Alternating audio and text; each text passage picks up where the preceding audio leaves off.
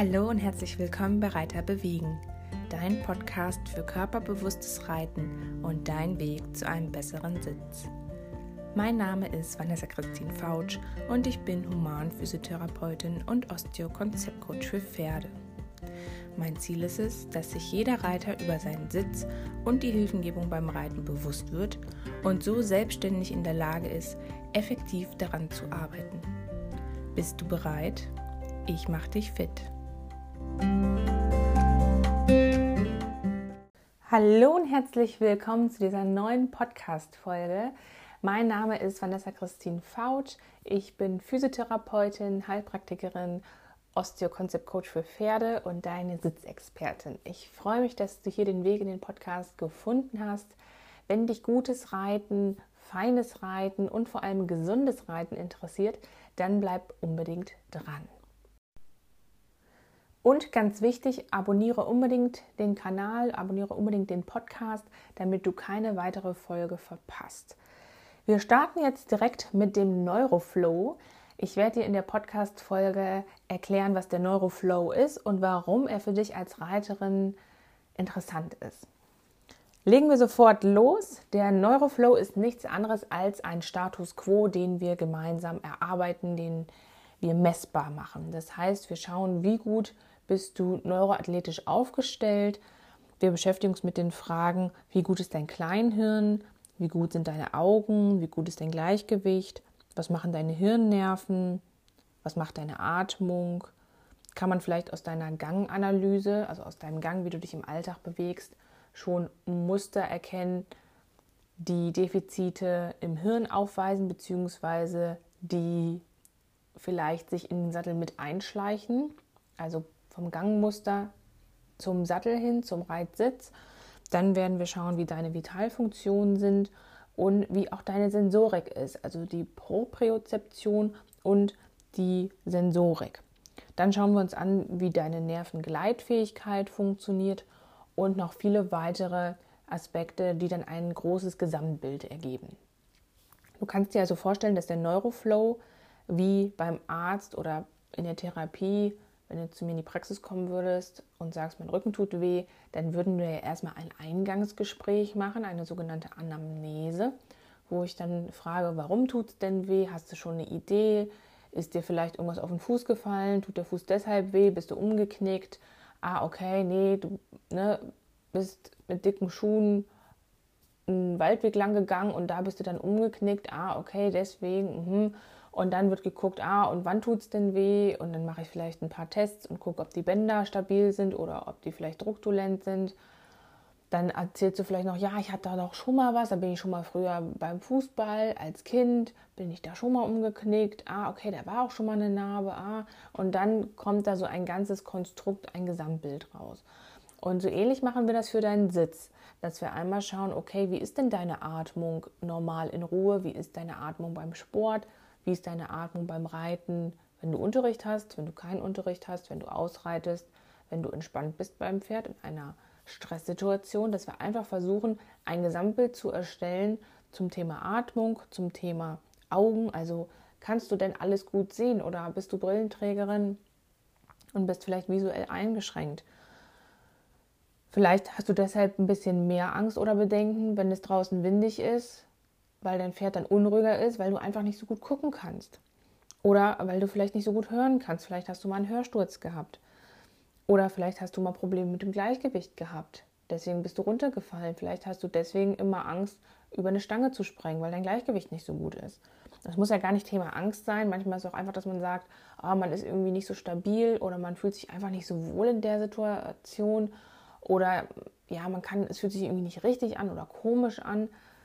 Ähm, und dann kann man halt versuchen, über dieses große Puzzle die ganzen Teile zusammenzusetzen und dann für dich letztendlich einen Weg finden, der dich besser macht.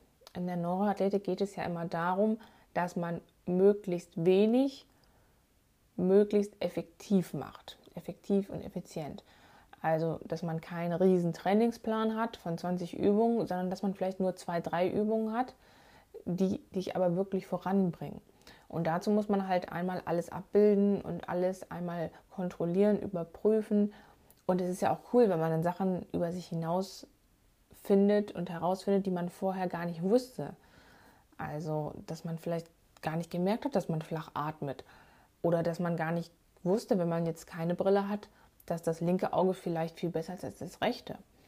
Oder dass man vielleicht immer, wenn man anfängt, das Pferd zu putzen, dass der Puls dann ein bisschen hochgeht, die Atemfrequenz ein bisschen steigt, wenn man vielleicht aufgeregt ist, vielleicht Vorfreude, weil man sich freut.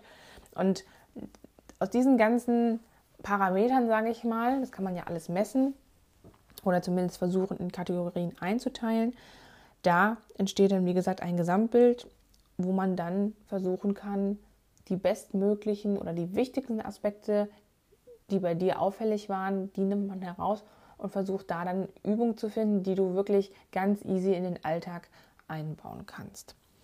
Zum Beispiel mit der Atmung, dass man dann im Schritt, hatte ich schon ein paar Mal erwähnt, die Atmung einfach mit einbezieht oder bei den Übergängen, dass man vermehrt bei den Übergängen auf seine Atmung achtet.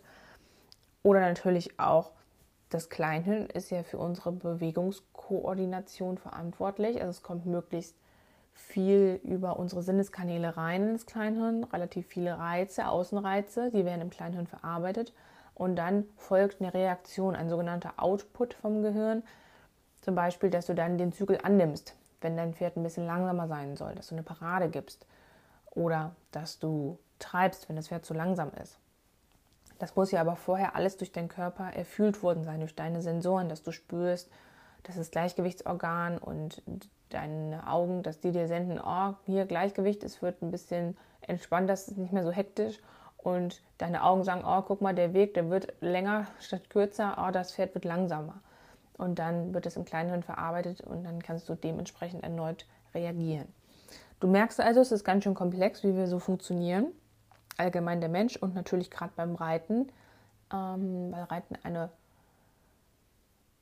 sehr spezifische Sportart ist und für den Menschen auch erstmal ein bisschen unnatürlich, weil sich der Oberkörper beim Reiten anders bewegt als der Unterkörper, was wir jetzt beim normalen Gehen zum Beispiel nicht haben oder auch nicht beim Krabbeln haben. Wenn kleine Kinder krabbeln, dann ist es auch immer gegensinnig. Das heißt, sie krabbeln immer mit dem linken Bein, mit dem rechten Arm, genau wie ein erwachsener Mensch geht. Und beim Reiten wird dieses Diagonale wird das teils ein bisschen gehemmt. Natürlich gibt es auch die ähm, diagonale Hilfengebung, wo es dann wieder aufgenommen wird. Aber theoretisch bewegt uns ja das Pferd. Also wir müssen uns vom Pferd bewegen lassen und der Oberkörper muss recht ruhig sein. Das heißt, wir sind eigentlich beim Reiten eher passiver, als wenn wir unten am Boden sind. Trotzdem müssen wir eine gewisse Aktivität haben, die das Pferd dann formt und auch lenkt. Und das ist erstmal für unser Gehirn was Neues, was erlernt werden muss, was komisch ist. Sonst haben wir immer so die Kontrolle und die Füße am Boden, um, also das Gleichgewichtsorgan gibt uns ja dann die Signale, um einfach stabil im Raum zu sein. Und auf dem Pferd bekommt das Ganze dann nochmal eine ganz neue Bedeutung.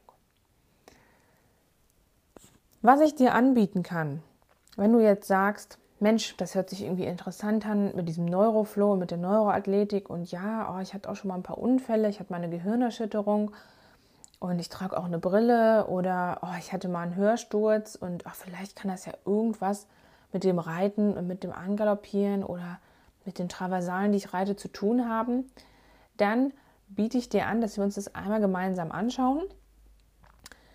Dann können wir einmal den Neuroflow gemeinsam machen. Das geht entweder vor Ort oder auch online. Das heißt, dann haben wir ein Zoom-Meeting und wir können einmal online das alles abtesten. Du kriegst dann vorher einen riesen Fragebogen zugeschickt von mir, den du schon selbstständig ausfüllen kannst, wo dann Videos hinterlegt sind, die du dir anschauen kannst, um einfach die Tests besser zu machen. Und dann besprechen wir das alles und machen eine Live-Session, eine Einheit dann über Zoom oder wenn du hier in der Nähe wohnst.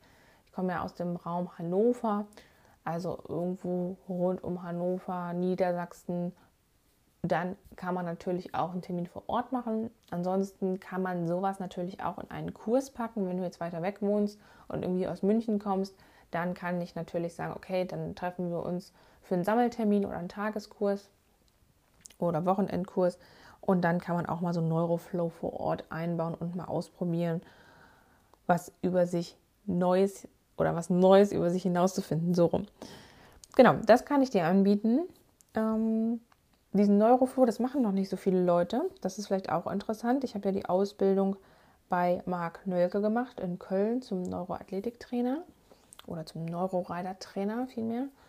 Und es gibt ja noch nicht ganz so viele Neurorider-Trainer. Deswegen wäre das jetzt die Gelegenheit für dich, das mal auszuprobieren.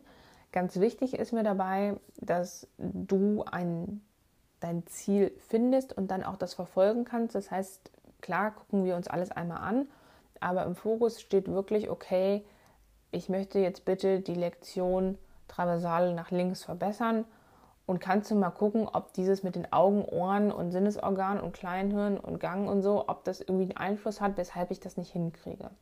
Das wäre so die Idee dahinter. Ich hoffe, du konntest ein paar tolle neue Aspekte, interessante Sachen für dich mitnehmen. Würde mich wahnsinnig freuen, wenn du den Podcast nicht nur abonnierst, sondern auch teilst und bewertest.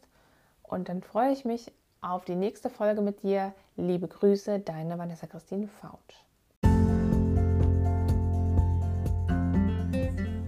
Wenn dir dieser Podcast und die Inhalte gefallen, dann würde ich mich wahnsinnig über eine 5-Sterne-Bewertung hier auf iTunes freuen. Natürlich darfst du auch gern den Podcast teilen und verschicken an deine Freunde, Stallkollegen und andere Reiter, damit auch sie zum besseren Teamplayer für ihr Pferd werden. Vielen Dank und bis ganz bald, deine Vanessa Christine Fautsch.